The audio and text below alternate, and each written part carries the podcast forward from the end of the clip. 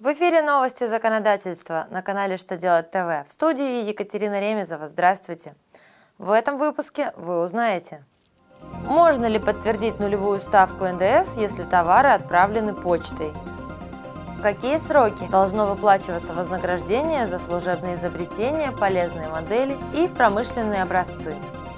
Как и куда потребитель сможет пожаловаться на необоснованное завышение цен? Итак, о самом главном по порядку.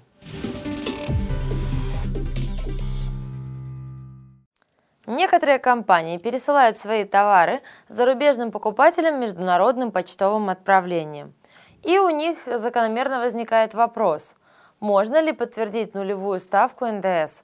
Минфин дает на него отрицательный ответ – Ведомство поясняет, что по экспортируемым товарам подтвердить ставку 0 нельзя, поскольку в пакет документов, который предусмотрен статьей 165 Налогового кодекса, должна быть включена копия таможенной декларации с отметками таможни. При почтовом отправлении у налогоплательщика такой документ отсутствует – а предоставление иных документов вместо копии таможенной декларации в отношении экспортируемых товаров, которые пересылаются международным почтовым сообщением, не предусмотрено.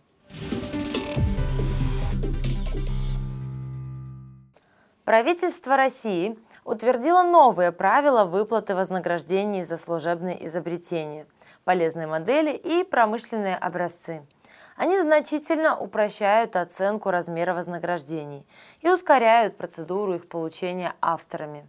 В частности, правила предусматривают, что вознаграждение за изобретение должно составлять 30% от средней зарплаты автора за последний год.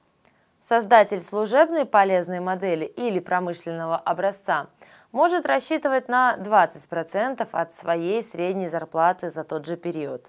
Работодатель обязан выплатить вознаграждение в течение двух месяцев с момента получения им патента на изобретение, модель или образец.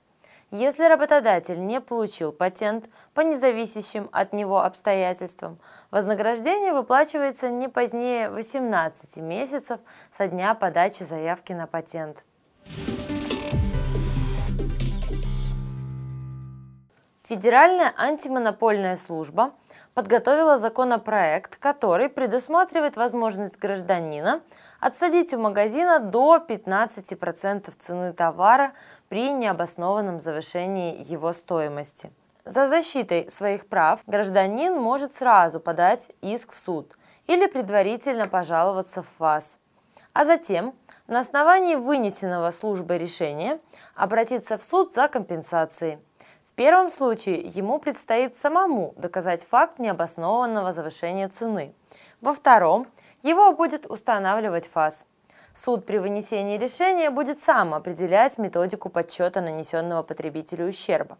Согласно документу, пожаловаться можно будет также на необоснованные завышенные цены на банковские услуги, бензин, тарифы за электроэнергию и услуги ЖКХ.